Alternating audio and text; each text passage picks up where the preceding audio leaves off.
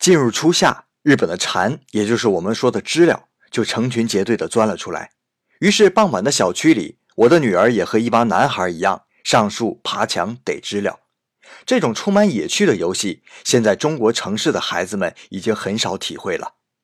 知了比较迟钝，不用多久功夫就逮到了。当孩子们玩够了要回家时，一个日本妈妈对自己的孩子说：“你再仔细看看它长什么样子，然后就把它放掉吧。知了只有一周的生命，所以就让它在外面好好玩吧。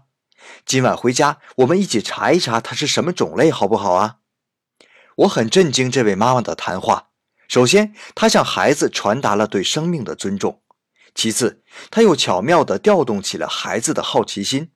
从玩耍变成了主动学习，这位日本妈妈给我这个中国爸爸上了一课呀。